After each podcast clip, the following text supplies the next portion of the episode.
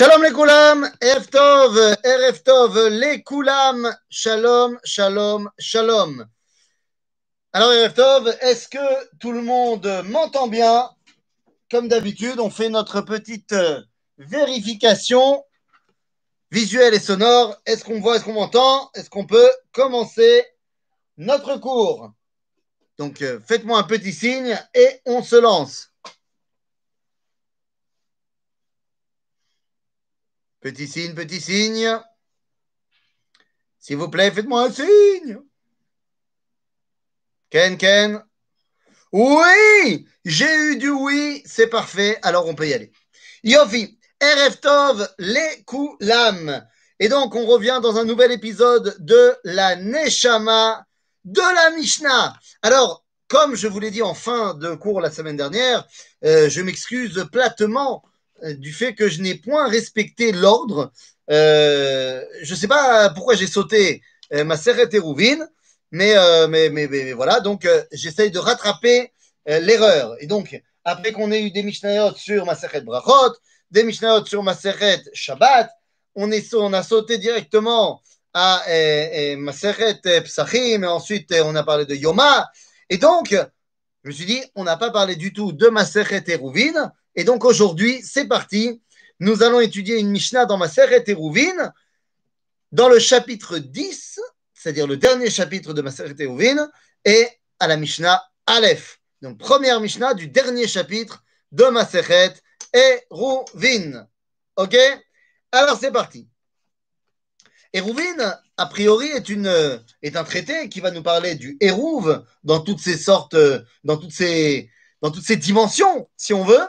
Mais la première chose qu'on doit se poser comme question, et en fait, c'est la question euh, euh, qui est la question de base qu'on se pose quand on ouvre la Mishnah dans Hérouville. Vous savez que, je vous ai déjà expliqué ça souvent, que la première Mishnah d'un traité, en général, ouvre l'ambiance du livre, du traité, et va nous donner une vision globale sur à quoi, en fait, on va faire référence pour de vrai, profondément, dans ce traité. Et quand on regarde eh bien, la première Mishnah de Maseret Euvin, on ne va pas euh, rester dessus et s'y intéresser énormément, mais quand on regarde la première Mishnah, qui nous, je vous cite, sheu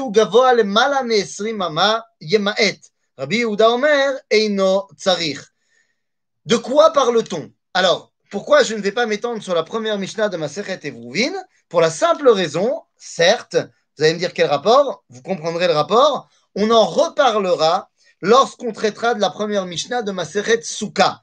Donc je ne vais pas, m'étendre dessus, mais simplement, elle nous permet de comprendre de quoi on parle. On parle d'un Mavoy. D'un Mavoy, c'est-à-dire d'un chemin qui va nous permettre de faire la jonction entre deux Réchouillot. Quand on avait étudié la Mishnah dans Shabbat, qui nous parlait de, des travaux de Shabbat, et quand on avait parlé de cette de ce travail qui s'appelle Motzi Mirshut Lirishut, eh bien, on avait expliqué que cette dimension de Reshuyot, c'est la séparation finalement entre notre monde et Akadosh Baruch Le Hérouv a pour rôle de rattacher les différentes Reshuyot, de n'en faire qu'un seul.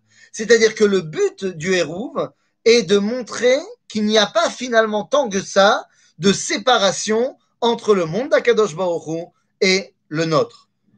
C'est le but de, du, traité complet de Maser Teruvin.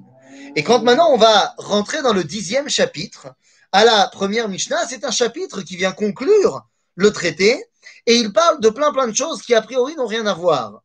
Et en fait, eh bien, on va se rendre compte que ces choses-là qui sont évoquées dans ce dernier chapitre, eh bien, sont tout simplement les, on va dire, les applications métaphysiques et concrètes du, du traité de Hérouvine pour rassembler les mondes entre celui d'Akadosh Baruch et le nôtre. Alors allons-y dans notre dernière Mishnah du euh, dernier chapitre, première Mishnah, Perek Asiri, Mishnah Aleph. המוצא תפילין, מכניסם זוג זוג. רבן גמליאל אומר, שניים שניים. במה דברים אמורים? בישנות, אבל בחדשות פטור. מצאן, צוותים או כריכות, מחשיך עליהם ומביאן, ובסכנה מכסה והולך לו. Makore. Qu'est-ce que c'est que cette Mishnah Alors, littéralement, techniquement, qu'est-ce qu'elle nous enseigne cette Mishnah Eh bien, un problème technique. Imagine, tu es en train de te balader et tu vois à l'extérieur de ce qu'on appelle Troum Shabbat, c'est-à-dire c'est à l'extérieur de euh, la zone où tu peux te balader pendant Shabbat, tu y vois là-bas des tfilines. C'est pendant Shabbat, évidemment. C'est Shabbat, et tu y vois à l'extérieur des tfilines. On te dit, eh bien, tu peux les rentrer euh, dans le troum. Maintenant, comment les rentrer? Dans ce qu'on appelle le levisha. C'est-à-dire, tu mets le, le, de la tête sur la tête, le filine du bras comme il faut, et tu rentres avec. Et la Gemara, évidemment, a posé la question comment est-ce possible qu'on mette des tefilines pendant Shabbat? Et la Gemara de répondre là-bas hein, que ce n'est pas Bederer tefilin, et là c'est Bederer levisha. C'est-à-dire, je les mets comme si je mettais un chapeau. Rabban Gamliel il dit mais si tu trouves plusieurs paires de tefilines là-bas dehors, eh bien, tu peux les rentrer shnaim shnaim, c'est-à-dire deux sur la tête en même temps et deux sur le bras en même temps, et tu les rentres. On te dit, oui, mais ça, c'est vrai pour des tefilines yeshanot, qui ont déjà servi. Mais si tu vois des tefilines chadashot, c'est-à-dire des boîtiers qui sont complètement neufs, eh bien, il y a fort à penser qu'il n'y a pas dedans euh, de parchemin. Et donc, à ce moment-là, tu les laisses là où ils sont, zeshum davar, c'est même pas considéré véritablement comme des tefilines. Si on te dit que tu les trouves dans un endroit où ils risquent de s'abîmer s'ils restent là-bas et que tu ne veux pas les rentrer euh, dans le trou, tu peux rester à côté de cette filine jusqu'à la nuit et ensuite les rentrer. Par contre, si on te dit que c'est dans un endroit de sakana, eh bien, tu les recouvres et tu t'en vas. Voilà le, on dire le, commentaire halachique euh, euh, très technique de cette Mishnah. En fait, cette Mishnah, qui nous parle des tfilines ici, eh bien, est une Mishnah extrêmement profonde dans ce qui est de l'enseignement du dévoilement de la Torah de manière générale. Pour cela, il va falloir qu'on remonte à l'origine et qu'on se pose des questions. Les amis, d'où vient la mitzvah de mettre les tfilines D'où ça vient qu'il faut mettre les tfilines D'où je sais qu'on doit mettre les tefilines? Est-ce que quelqu'un a une idée? D'où on sait qu'il faut mettre les téphilines. Bon, c'est une question, vous allez me dire, assez euh, triviale. Et pourtant, je la pose. D'où ça vient qu'on doit mettre les téphilines? Quelqu'un a une idée? Oui, oui, non, non Pas de réaction?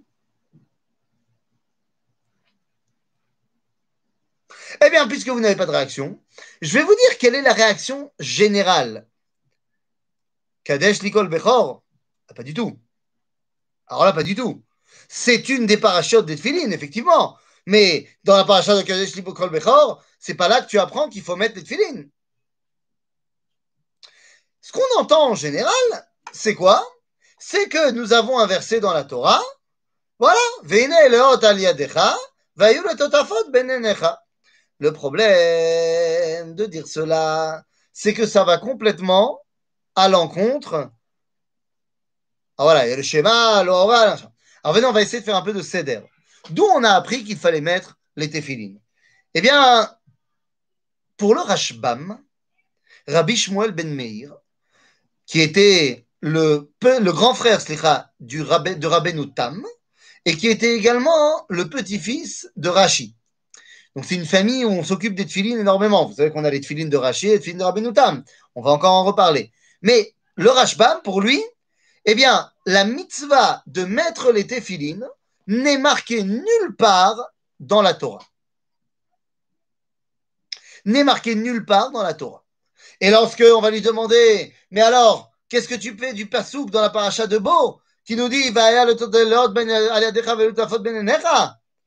voilà, justement, Alex, le Rashbam nous dit, quand on parle de ce verset dans la paracha de Bo, quand on nous dit Vayol Tadafot ben Enecha, Zikron ben Enecha, Tadafot ben Enecha, nous dit le Rashbam, bien que Sabi Mori, donc Rashi, a dit qu'il faisait référence ici au Tefilin, Ze lo Masheda'ati, Ella lefi omet pshuto shel mikra, c'est-à-dire nous dire, nous dire le Rashbam, en vrai, en vrai, en vrai, quand il y a marqué Vayu le Totafot benenecha, ou les Zikaron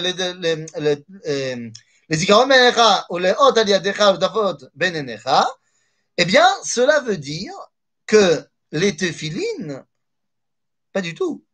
Mais ça veut dire que la sortie d'Égypte doit être pour toi les Hot aliadecha, c'est-à-dire que tu dois, dans toutes tes actions, te rappeler de la sortie d'Égypte, et ça doit être le Totafot benenecha, c'est-à-dire, de la même façon qu'il y a Totafot Benenecha, tu dois avoir tout le temps les téphilines entre tes yeux, c'est-à-dire dans ton cerveau. C'est quoi C'est Totafot, nous dit le Rashba, mais en fait il reprend Rashi là pour le coup, c'est un tarchit, c'est un bijou. Il dit de la même façon que les dames se baladent jamais sans leurs bijoux. Alors, à l'époque, hein, je ne sais pas si aujourd'hui euh, toutes les dames se baladent tout le temps avec leurs bijoux, mais à l'époque, dit de la même façon que les dames sont toujours avec leurs bijoux, elles avaient un bijou qui s'appelait Totefet, c'était un truc qu'on mettait sur le front. Et eh bien de la même façon que les femmes ne se séparent jamais de leurs bijoux, et eh bien toi non plus, tu te sépareras jamais du rappel que Akadosh Baruch t'a fait sortir d'Égypte. Donc pour le Rashbam, la mitzvah de Tfilin n'est pas marquée là-bas. Elle n'est pas marquée dans le schéma, elle n'est pas marquée nulle part. Et pourtant, nous dit Rashbam, c'est une mitzvah de Oraita. Mitzvah de Oraita, nous dit le Rashbam, les tfilines. Et pourtant, elle n'est pas marquée dans la Torah. Eh bien, de là, Hein, les tfilines sont une représentation égyptienne, le serpent autour du bras. Attends, là, pour l'instant, je ne sais même pas encore d'où ça vient. Pour l'instant, j'essaie de comprendre ce que me dit le Rashbam. Le Rashbam me dit que c'est une mitzvah de Oraita, mais d'un autre côté, elle n'est pas marquée dans la Torah. Ah, qu'est-ce que cela veut dire? Eh bien, ça veut dire que notre conception de Deoraita et des Rabanan est peut-être un petit peu erronée. On a l'habitude de penser que ce qui s'appelle Deoraita, c'est ce qui est marqué dans la Torah, et ce qui s'appelle des Rabanan, c'est ce qui n'est pas marqué dans la Torah, mais qui vient des Chachamim. Eh bien, les amis, c'est une erreur. Ce qui s'appelle Deoraita, c'est ce qui vient d'Akadosh Baruchou, que ce soit marqué dans la Torah ou pas. Et ce qui s'appelle des Rabanan, c'est ce qui est ordonné par les Chachamim, depuis Moshe jusqu'à aujourd'hui, et non pas par Akadosh Baruch que ce soit marqué ou pas. Nous avons des mitzvot des Oraita qui ne sont pas marqués dans la Torah, et nous avons des mitzvot des Rabbanan qui sont marqués dans la Torah. Exemple, alors je ne vais pas prendre film comme exemple, mais un autre exemple qui est accepté par tous, nous avons un interdit dans la Torah de se marier avec sa fille c'est interdit de Oraita, Isur Bito, mais il n'est pas marqué dans la liste des relations interdites dans la paracha de Hémor. Donc c'est de Oraita, mais c'est pas marqué dans la Torah. D'un autre côté, nous avons euh, d'autres lois qui sont marquées dans la Torah et qui sont pourtant des Rabbanan. Par exemple, Ktuba. Ktuba, c'est marqué dans la Torah, mais c'est mitzvah des Rabbanan. Par exemple. Ok? Donc, ça veut dire que quand on, le Rajbam nous dit que, évidemment, que le tefillin c'est Deoraita, ça devient d'Akadosh Baruch Mais alors, d'où est-ce que toi tu l'as appris? Eh bien, ma sorette Israël. En d'autres termes, on commence un tout petit peu à entre-comprendre notre Mishnah. Mais, je reviens dans la Mishnah, Amotse Tefillin. C'est celui qui est Motse Masoret Bachutz. C'est-à-dire, il a vu une Masoret Israël qui était Michutz Latroum. C'est-à-dire, il a vu qu'il y avait quelque chose qui était du domaine de la tradition d'Israël, qu'on avait mis à l'extérieur, qu'on n'avait pas ramené dedans. Machnis Soto. Davarishon. Il faut la rentrer à la maison. Ce qu'on appellera, dans le langage de la Kabbalah, Gilouy Nitzotzot Akedusha Shebetor Akeliba.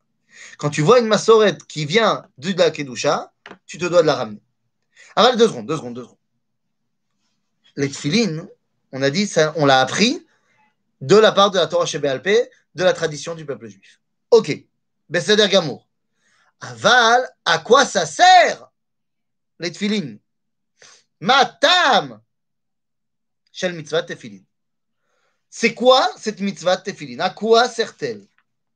Eh bien, quand on n'écoute pas le bar mitzvah, qui va nous faire une dracha sur les tfilines, dans laquelle il dit tout sauf ce qui a marqué à l'origine dans la Torah, quand on se pose la question de la Torah, les amis, eh bien les choses sont très simples.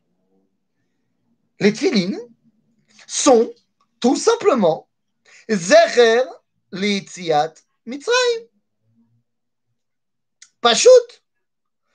Zecher Litziat Mitzrayim. Tov, fait meod. Mais en quoi? En quoi les tfilines, ces boîtes noires que je mets sur le bras et sur la tête, sont-elles en souvenir de la sortie d'Égypte? Alors vous allez me dire, bah, parce qu'il y a des parchemins qui sont dedans et qui parlent de la sortie d'Égypte. Eh c'est l'air. Mais les parchemins, à ce moment-là, en quoi le fait de les mettre sur le bras ou sur la tête me font être en souvenir de la sortie d'Égypte? Tu aurais pu me donner comme mitzvah de lire tous les jours les Arba Parshiot. Donc ça ne nous explique pas le fait de dire qu'il y a des parchemins qui parlent de la sortie d'Égypte. Ça ne nous explique pas pour euh, dire comment est-ce que les tefillines sont zécher à la sortie d'Égypte. Eh bien, en vérité, effectivement, le Rav Cherki nous a enseigné, mais ce n'est pas que le Rav Cherki. Les pharaons d'Égypte, les familles impériales d'Égypte, mettaient les tefillines.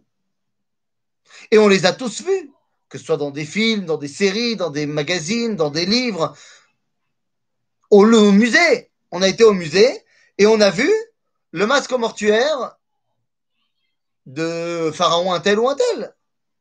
Et on peut voir que les pharaons, et pas que les pharaons, mais toute la famille royale, mettaient sur la tête et sur le bras des tefilines.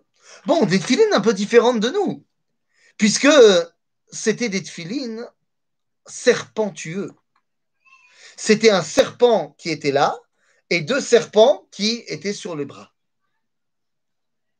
Ah, ah Les pharaons donc mettaient des serpents parce que le serpent représente totalement l'Égypte. Comme dit le prophète Irmiya. Et il te dira également que Mitzraim, Paro, Zeatanin Agadol Arovetz Betor Yorav, dit Irmiyahu Anavi. Donc, il s'agit ici de la représentation type de l'Égypte, le serpent. Aval. Pourquoi le serpent était un animal central dans la culture égyptienne? Le serpent, pour les Égyptiens, c'est Apophis. Apophis, c'est le dieu de la nuit. Il est, si vous voulez, l'alter ego de Ra qui est le dieu du soleil. Apophis est le dieu de la nuit. Mais attention, qu'est-ce que cela veut dire? Il est le dieu. Euh, chez les Égyptiens, il n'y a pas le bon et le mauvais. La nuit, c'est pas négatif. La nuit, c'est le moment où le dieu soleil se recharge dans son origine. Où est-ce qu'il va se coucher? Il va se coucher dans le Nil. Il faut comprendre une chose. En Égypte, tout le monde est esclave. La Torah appellera l'Égypte Beit Avadim. C'est-à-dire qu'en Égypte, tout le monde est esclave de quelqu'un d'autre. Les esclaves sont les esclaves des patrons, les patrons sont les esclaves de Pharaon, Pharaon est les esclaves des, l'esclave des dieux, et les dieux sont les esclaves du Nil. Tout est venu du Nil. Donc, la force centrale de l'Égypte, c'est la force de la nature. La nature est personnifiée par le serpent. C'est là-bas que tout va se régénérer. Pourquoi? Bien parce que le serpent est agole. La nature, c'est par définition le cycle. Comme le dira euh, d'ailleurs très bien Mufasa Zatzal dans Le Roi Lion, où il dira c'est le grand cycle de la vie. La nature, c'est le cercle. Sauf que la nature, le cercle, est très sympathique, mais a juste un problème, c'est qu'elle est dénuée de tout sens moral. La nature est indépendante de la morale. La question de la morale n'est pas une question qui se pose au niveau de la nature. Lorsqu'il y a un tremblement de terre, eh bien la terre ne se demande pas est-ce que la maison qui est en train de s'effondrer, c'est celle d'un sadique ou pas? La nature est amorale. Elle n'est pas immorale, elle est amorale, dénuée de tout sens moral. Lorsqu'on sort d'Égypte, eh bien, on veut montrer que notre attachement au divin ne repose pas sur la nature, mais repose sur la droiture, sur le choix moral de suivre l'enseignement d'Akadosh Baruch à savoir Akav Ayashar, la ligne droite qui implique cette droiture et cette morale. En d'autres termes, on a pris les tfilines égyptiennes et on les a convertis au judaïsme. On en a fait des kavim yesharim, des boîtes droites.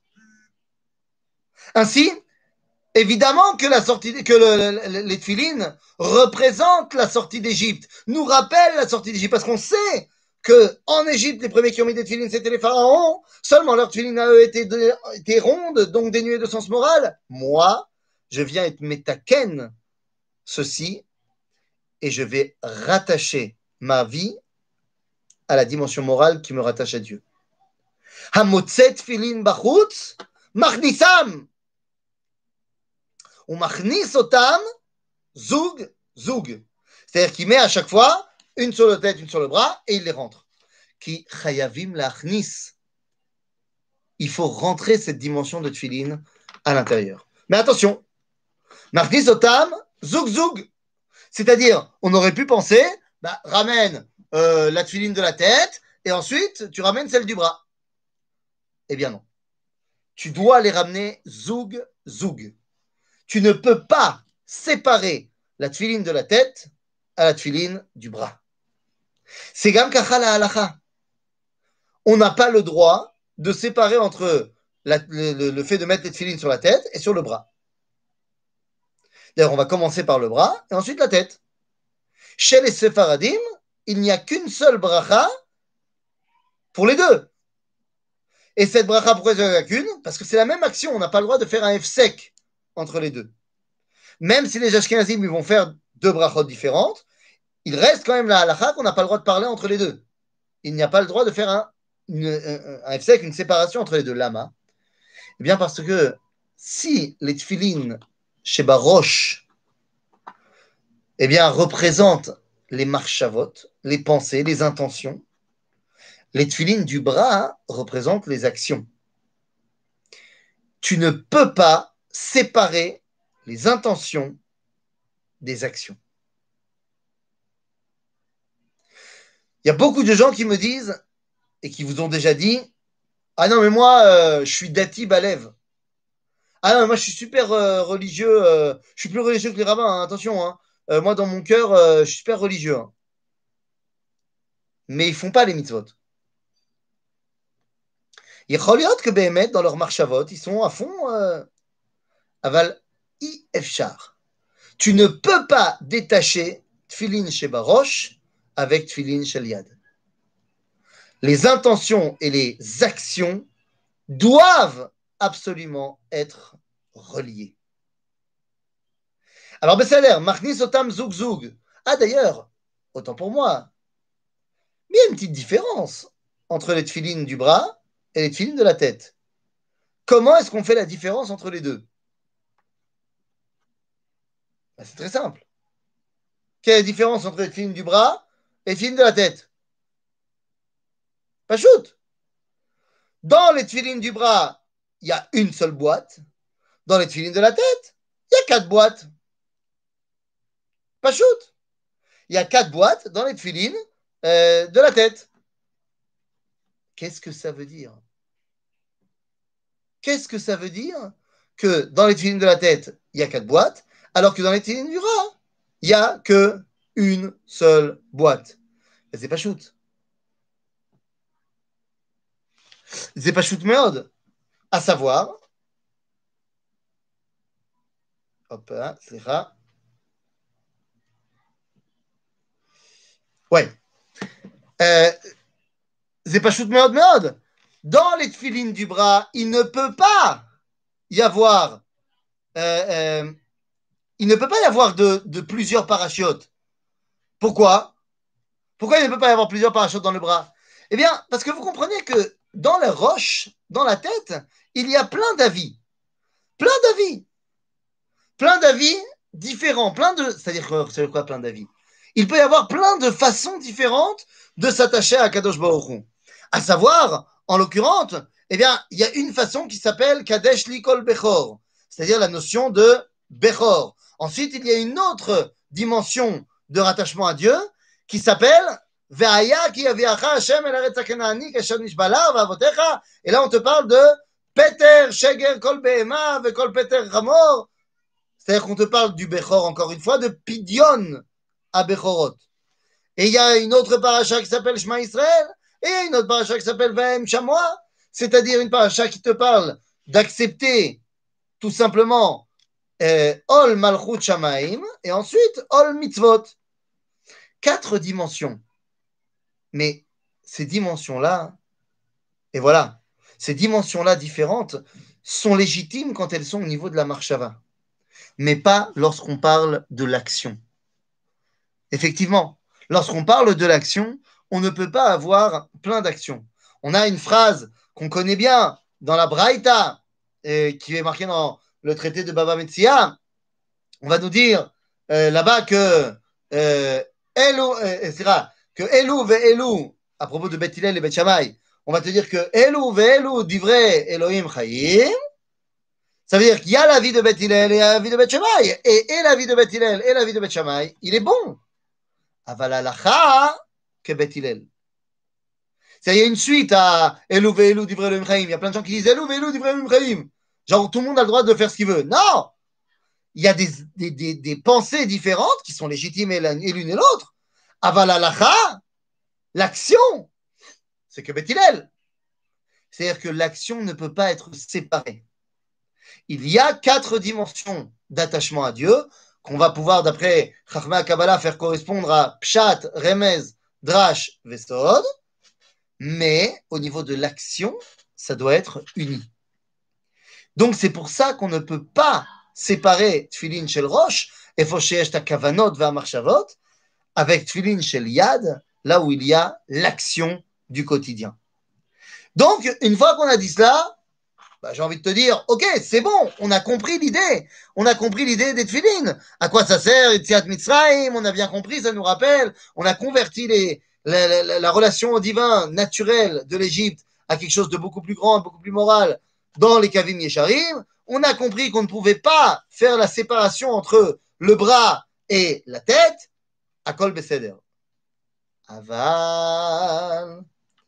À quoi elles servent cette filine À quoi elles servent cette filine Bémet, la Tova.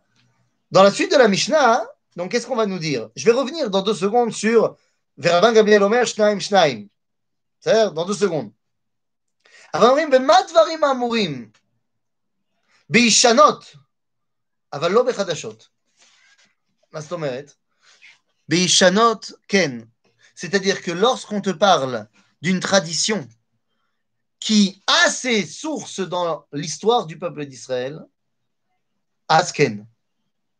Asken, c'est bon, tu peux y aller. C'est-à-dire que c'est une tradition, alors elle rentre. Car en fait, la seule chose qui est sûre dans le judaïsme, c'est la transmission de la tradition.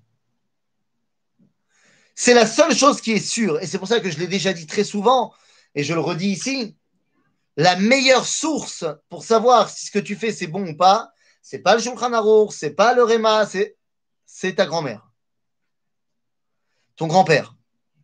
C'est la meilleure source pour savoir si c'est vrai ou pas. La transmission de la tradition est le bien le plus important du judaïsme. Donc, Miache Yeshanot, Machnisim. חדשות. מה זה חדשות? מה זה? חדשות אתה לא מכניס. אין מנהג חדש. Il y a des minagim qui sont inscrits dans l'essence même du judaïsme. On n'invente rien. On développe, on améliore, on fait évoluer en fonction d'eux. mais les mêmes halachot, c'est exactement les mêmes halachot quand moi je, je cachérise mon micro-ondes à Pessah, que lorsque les Israël dans le désert, ils ont cachérisé, euh, je sais pas quoi. C'est juste qu'il y avait un micro-ondes et il n'y avait pas de micro-ondes à l'époque, donc on a adapté en fonction du micro-ondes. Mais c'est les mêmes traditions. Mais qu'est-ce que ça veut dire quand Rabban Gamliel nous dit Shnaim, Shnaim. Shnaim, Shnaim. Mais qu'est-ce que ça peut bien vouloir dire à Sipurazé Pour Abban Gamliel, tu peux amener les tfilines dans le troum, deux par deux, c'est-à-dire deux sur la tête et deux sur le bras. Mais Agnien, mais. La Gemara dans Masachet Menachot va nous expliquer qu'il y a physiquement parlant, parce que tu peux pas mettre les filines n'importe où. Où est-ce qu'on met les filines Mais là, si je mets ma filine là, ça passe? Non, ça passe pas. La filine, c'est là. Et sur le bras, c'est là ou là, gaucher, droitier, l'homme chanet, enfin droitier là, gaucher là, ok. Mais si je mets ma filine là, ça marche pas non plus. Il y a un endroit où on met les filines. Dit dans Menachot, il y a de la place dans le bras de l'homme et dans la tête de l'homme pour mettre deux tefilines. Yesh makom. C'est-à-dire que l'endroit où tu dois mettre les tefilines, ça peut contenir deux boîtiers. Agave, si vous avez l'occasion des fois de temps en temps de voir certains Mekoubalim qui mettent également les tefilines de Rabbeinu Tam, vous verrez, des fois ils sont avec deux tefilines en même temps. Et c'est exactement là que je vais en venir. Il y a deux dimensions de tefilines. Il y a les tefilines de Rashi et il y a les tefilines de Rabbeinu Tam. Qu'est-ce que ça dit, Quelle différence? Quelle différence entre Rashi et Rabbeinu Tam? La différence, elle est très simple. La différence repose dans l'ordre, dans les tefilines chez le Roche, dans l'ordre de leur euh, apparition dans le boîtier. Ok? C'est-à-dire, euh, chez Rashi, c'est euh, Parashat nous, Kadesh Nikol après c'est Peter Rechem, après c'est Shema, et après c'est Vaya Im Shamoa. Ok? Ça c'est l'ordre des parachiotes dans les tfilines de Rashi. Aval, dans les tfilines euh, de Rabbeinu Tam, eh bien, c'est tout simplement que au début, on va mettre Vaya Viacha, alors que normalement, euh, c'est la deuxième, et on va également, euh, on va changer également le, la, dimension de, comment ça s'appelle? Oh là là, Vaya avec Shema. Donc il y a un changement dans l'ordre des parachiotes entre Rabbeinu Tam et entre Rashi. Mais quel est ce changement La halakha, c'est comme Rashi. Mais qu'est-ce qu'elle veut dire, ce changement? Ce changement nous dit la chose suivante. Est-ce que tu commences comme étant le Bechor d'Akadosh Baruch Ou est-ce que tu commences comme étant d'abord au service du monde? Bechor d'Akadosh Baruch donc au service de lui ou au service du monde? Eh bien, Alpi Torah niglé, tu es d'abord au service d'Akadosh Baruch Alpi Torah t'a nistar, tout ce que tu fais ici, c'est pour aider le monde à s'attacher à Akadosh Baruch En d'autres termes, deux Torot pour deux sortes de tfilines. Est-ce que mon rôle est de moi me relier à Dieu ou est-ce que mon rôle est d'apprendre aux autres à se relier à Dieu? Kodem. Kulam beyachad. On parlait du Rajbam tout à l'heure, on peut se poser la question qu'est-ce que Rajbam il mettait comme filine Est-ce que comme son frère ou est-ce que comme son grand-père? On peut même se poser la question à propos de la Haggadah, on ne sait pas si c'est vrai, que les filles de Rashi mettaient les tefilines. Donc, la mère de Rabbeinu Tam, elle mettait comme son fils ou comme son père? Le Yodéa Je sais pas. La vérité, euh, bonne question. Macheloye, il semblerait que la halacha hein, nous dit c'est d'abord alpi anigré, c'est-à-dire ta relation avec Dieu. Rabbeinu Tam vient et dit Besséder, une fois que tu as compris ça, hein, tu dois mettre cela en rapport avec ta relation au monde. Ceux qui font les deux, eh bien, ils ont compris l'union des deux. Mais vous vous rappelez, on a dit tout à l'heure que les tefilines sont à mettre en relation avec les pharaons d'Égypte. Intéressant. Oui, très intéressant parce que d'après Chachmé Kabbalah, eh bien, Torah Taniglé, c'est le tikkun du Nachash Akadmoni.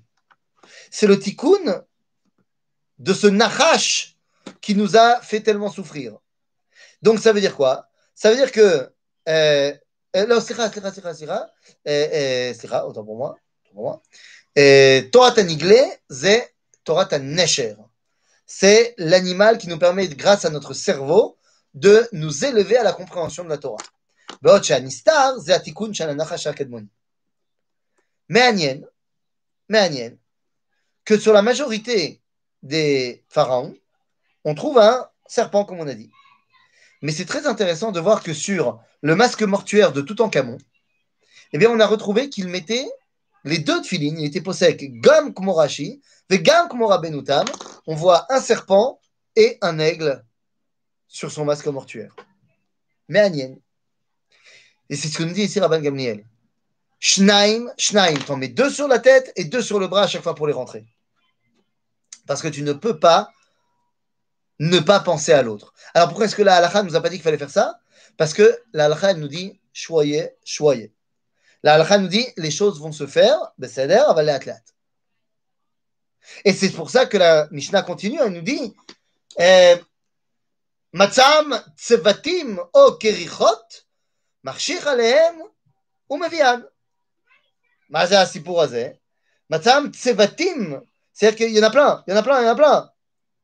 Alors qu'est-ce qu'on fait? Au C'est-à-dire que ils sont tous mélangés les uns les autres. Tu n'arrives pas à les sortir. Et il y a des ksharim qui ont été faits, tu ne peux pas les enlever pendant Shabbat. Asma Koré, c'est-à-dire que quand il y a tellement de pitouïm, quand il y a trop de choses là-bas qui sont. Euh, j'arrive pas à les gérer. Il y a trop d'idées, il y a trop de rayonotes. Zemebalbeloti. Tarshiritam. C'est-à-dire tu restes avec les tfilines jusqu'à la nuit. Ça veut dire quoi? Ça veut dire que Shabbat, Shalem, tu vas essayer de comprendre. Et une fois que tu auras passé la nuit, que tu auras sorti Shabbat, en Bisrout à Shabbat, tu vas pouvoir les rentrer. C'est-à-dire qu'il y a un moment donné où s'il y a trop de façons de se relier à Dieu, le meilleur moyen, c'est de dire Tov, Odlo. Odlo. Il va falloir que je me remplisse de Gdushat à Shabbat, c'est-à-dire de la Gdusha que Oti, Beni ou Ben Ben Israël, que j'ai créé le monde, me remplir du divin pour qu'après Shabbat, je puisse trouver un moyen de les rentrer. Ah ben attention, Imesh Sakana, Azlo. Imesh Sakana, c'est pas possible. Eh, Mesaken, Sakana, c'est Mechassan ve'olechlo. Si c'est trop dangereux, de rentrer cette filine-là. Si c'est trop, euh, pas de, rentrer, de rester, euh, kol Shabbat bachutz, c'est imata michutz yoter midai, et c'est dangereux pour toi, tu risques de te perdre là-dedans. Mechase. C'est-à-dire que ici nous dit la Mishnah, si tu es capable de nager en eau profonde, alors vas-y. Si tu n'es pas capable, n'y va pas. En fait, qu'est-ce qu'elle nous dit la Mishnah? Si tu es comme Tanakama, c'est-à-dire si tu es comme la Mishnah, la base, qui nous dit Martissim Zoug Zoug, alors, irait que toi, si jamais t'en trouves trop dehors, alors tu devras les couvrir et rentrer. Aval, si jamais tu es possède comme Rabban Gamliel et que tu es Madlik Gam et Rabbenutam, c'est-à-dire que tu n'as pas peur parce que tu as aussi Torah Tanistar, alors ça ne te fait pas peur d'aller là-bas pendant tout le Shabbat. Zelo Mesaken notre. Parce qu'il faut bien comprendre une chose. Pourquoi est-ce que c'est si important de nous parler de cela? Je veux dire, Amotset Filin Marnissam. Tu comprends bien que c'est quand même rare comme, euh, comme, euh, comme cas. Que tu te balades et Bichout Letrum Shabbat, Bidiouk, tu as plein de zouk de tfilin. On va dire que ce n'est pas le, le, cas le plus classique. Pourquoi est-ce que la Torah nous en parle? Parce qu'il ne s'agit pas simplement de tfilin. La mitzvah de tfilin a un rôle. Le rôle de la mitzvah de tfilin, pour nous, c'est de nous rappeler la sortie d'Égypte. Mais on a dit, il y avait aussi une autre dimension qui est pour le monde. Eh bien, c'est quoi la mitzvah des tefilines pour le monde Pas que eux, ils font les tefilines, pas que eux, ils mettent les tefilines. Nous, on met les tefilines. Mais qu'est-ce que ça veut dire pour eux Ben ça, ça veut dire que Shem Hashem Nikra Alecha. ויגידו כל הגויים כי שם השם נקרא עליך. על פי ההלכה, les tefilines ont pour rôle aux yeux des nations de leur montrer que lorsque Am Israël agit, il agit au nom de Dieu. Er. Eh bien, tout simplement parce qu'à chaque fois qu'il se balade, il a cette filine. Et donc, le nom de Dieu est sur lui. Le nom de Dieu est sur lui Non, le nom de Dieu est dans les tefilines. La main sur lui. Ah Alors, il y a deux façons de comprendre. La première est la façon, on va dire, la plus évidente. La deuxième est l'explication d'après la Kabbalah. La façon la plus évidente, c'est, je ne sais pas si vous avez remarqué, sur les tefilines, qu'est-ce qu'il y a marqué sur les tefilines Dessus, hein, pas dedans. On a Chine, Véchine bizarre. C'est-à-dire qu'on a un Chine à trois branches et un Chine à quatre branches. Qu'est-ce que c'est que cette histoire? Chine à trois branches, Chine à quatre branches, mazé. Davarazé. Eh bien, l'explication proposée par le Rav eh, Chagi qui est aussi chercheur, il explique la chose suivante. D'après la Torah, on sait que les tefillines, tu dois les avoir pour que les goïms disent que le nom de Dieu est marqué sur toi. D'un autre côté, ce verset, il vient quand? Il vient dans la parashat Kitetse qui nous dit quand tu te sors en guerre, euh, dans la parashat Shoftim, c'est la fin de Shoftim, c'est lorsque tu sors en guerre. Lorsque tu sors en guerre, tu dois être avec tes tefillines sur la tête. Voilà. Euh, moi, j'ai fait l'armée, j'ai participé à plusieurs guerres. On ne nous a pas dit de mettre notre filine. C'est parce que notre génération n'est pas au niveau. Mais à l'époque, ils mettaient leur filine à la guerre. Comment on le sait? Eh bien, on a retrouvé proche, enfin pas proche, dans les grottes de combat des soldats de Bar Korva, des filines avec eux, avec les épées, tout ça. Alors vous allez me dire, ça c'est pas une preuve, parce que peut-être qu'ils ont mis leur filine le matin et qu'après ils les ont laissés dans la grotte et ils sont partis combattre. Certes. Mais comment vas-tu expliquer le mur archéologique qui a été retrouvé par une expédition archéologique britannique dans la ville ancienne antique de Nineveh en Irak, exposé au British Museum de Londres. Là-bas, il faut savoir que cette expédition, a retrouvé la salle du trône de Sancheriv Melech Ashur. Pas mal. Parmi les choses qui sont retrouvées là-bas, hein, eh bien, dans le palais de Sancheriv, qu'on a retrouvé donc à il y avait la salle du trône.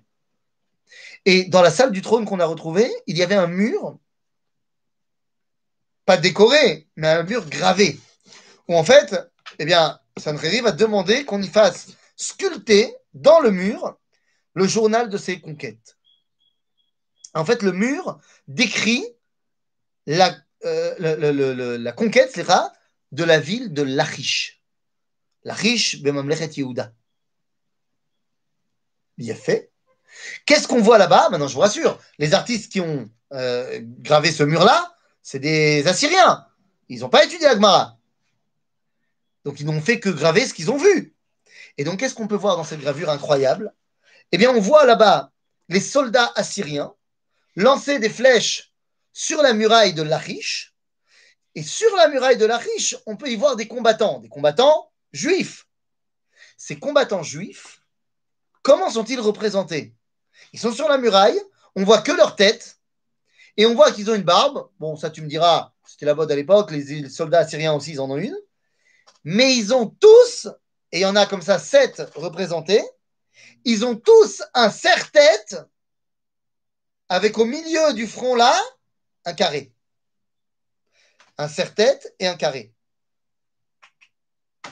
Ben, ça veut dire quoi? Ça veut dire que lorsque les Assyriens sont venus, ils ont vu que les Juifs, ils avaient des lanières là, avec un carré au milieu. Ne savez pas ce que c'était, mais ils les ont représentés quand ils ont gravé. Et ça répond à la critique biblique qui dit que les tefillin, c'est une invention de l'époque du Baït Sheni. Ben non, tu vois qu'à l'époque du Baït Rishon, il y en avait évidemment déjà. Mais ça, hein, c'est pour expliquer qu'à ce moment-là, il te dit, Shem Hashem Nikra Alecha, c'est qu'il y avait sur les tefillin le nom de Dieu. Ok, quand tu partais en guerre, mais quel rapport le nom de Dieu? C'est Shin Shin? C'est Aflelou ah, C'est Shin Shin Makara Non C'est juste qu'à l'époque du Tanakh, on n'écrit pas avec le même alphabet que le nôtre. On écrit dans ce qu'on appelle l'hébreu ancien, Ktav Ivri Kadoum. Or, en hébreu ancien, le Shin à trois branches ressemble à un Yud, alors que le Shin à quatre branches ressemble à un Hei. En d'autres termes, il est marqué Ya, le nom de Dieu. Hein, avec les années, les les époques, eh bien, on se, on parle plus, enfin, on n'écrit plus en, hébreu ancien, et donc, on, bah, ça ressemblait à un Shin et un Shin. On se dit, là, Shin. C'est une façon de comprendre. L'autre façon de comprendre, c'est l'enseignement du Hari. J'ai pensé également que les fondateurs des arts martiaux en Extrême-Orient sont inspirés le serre-tête noir. Ah, Icholiot. Icholiot. Je ne savais pas. Peut-être. Euh, mais sinon, il y a une autre explication. Cette autre explication, elle nous dit la chose suivante. Shem Hashem Nikra Alecha, c'est pas que sur la boîte. Nachon, Yesh Poshin. Shin, c'est pas le nom de Dieu. Il y a également derrière un Dalet. Le Kesher, le nœud de derrière, doit faire la lettre Dalet. Et le Tchoupchik qui a sur le bras, ou là pour les droitiers, moi, je suis gaucher, c'est pour ça que je monte tout le temps le bras droit, parce que quand je pense filine, c'est bras droit. Enfin bon, c'est un yud. Et ça va créer le mot Shaddai, vous avez bien compris. Mais qu'est-ce que ça veut dire? Hashin, Mazé. Hashin, le Shin, c'est tout simplement représenté par trois kavim yesharim, trois vaves qui sont mis ensemble. Le Vav, la lettre Vav, représente la Shefa qui part du ciel et qui arrive ici. Dans le monde de la Kabbalah, il y a plusieurs dimensions du monde d'en haut, qu'on appelle le monde de la Yetzira, le monde de la Bria, le monde de la Hatzilut. Eh bien, ces trois kavim descendent et transitent par toi. Tu reçois une Shefa énorme. Pour qu'elle puisse s'exprimer, il faut lui ouvrir la porte, la Delet du Dalet. Et une fois que tu as ouvert la porte, alors tu dois les concrétiser par un maasé, à savoir le tchoupchik qui est le yud. Le yud qui est la nekuda du maasé, la nekuda de l'action. On peut se poser la question, mais ce kécher de tfilin, qui représente la porte ouverte, qui laisse, laisse passer le dévoilement divin. On peut se poser la question, comment est-ce que Moshe l'a vu? Vous savez, le Midrash nous dit qu'il a demandé à Kadosh Baruch à Renina et Kevodecha, c'est dans mais Dieu il lui a dit non, c'est pas possible, Irani Adam Vachai. Mais le Midrash nous dit qu'il lui a montré Kesher Shel Tefilin. Je veux bien, seulement quand on lit le Midrash en entier, on nous dit Itatef Akadosh Baruch betalito veralo Kesher Shel Tefilin. Et s'il a mis son talit, Dieu, comment il a pu, Moshe, voir les tefilin C'était recouvert du talit. Eh bien, en fait, le Midrash semble nous montrer qu'à Kadosh Baruchou, il était posek la halacha comme le Rashba. Pas le Rashbam qu'on a cité tout à l'heure, mais le Rashba. Et qu'est-ce qu'il dit le Rashba? Ben, Le Rashba, il dit qu'il faut mettre des tefilines de la tête sur les vêtements. Sur, tu un chapeau, sur le chapeau, si tu as un talit, sur le talit, comme ce que les musulmans ils mettent la oukal sur le kafia, le Rajba, il dit que c'est comme ça la halacha. On n'est pas possède comme le Rajba, mais peut-être qu'Akadosh Baruch il était possède comme le Rajba. En tout cas, hein, tout ça pour nous dire que cette Mishnah qui nous dit Hamotzet Filin, c'est celui qui voit qu'il a l'opportunité maintenant de dévoiler Akadosh Baruch Hu, Azmachnisam, Zug Zug, Alpi halacha. Mais Rabban Gamliel nous dit mais ceux qui y arrivent, ils peuvent rentrer Stein Stein. Et ces gens-là, à ce moment-là, quand il voit qu'il y en a plein, plein, plein des dévoilements qui sont dehors et qu'il n'arrivera pas tous à les rentrer, Altidag, il va sortir avec eux et il va rester Shama Michutz Latrum kol Shabbat. Celui qui n'est pas à ce niveau-là, alors mechase veolechlo. C'est pas pour lui pour le moment. Aval, toute l'idée est de finalement ramener ces dévoilements de Dieu à l'intérieur. Parce qu'au final, l'objectif du Ham Israël est de ramener toutes les façons que le monde peut avoir de s'attacher au divin, les élever à la Kedusha, pour que finalement, effectivement, tous les goïms puissent dire Ki Shem Hashem Nikra Alecha Veyareu Mimeka. À bientôt les amis pour un nouvel épisode de la Neshama de la Mishnah.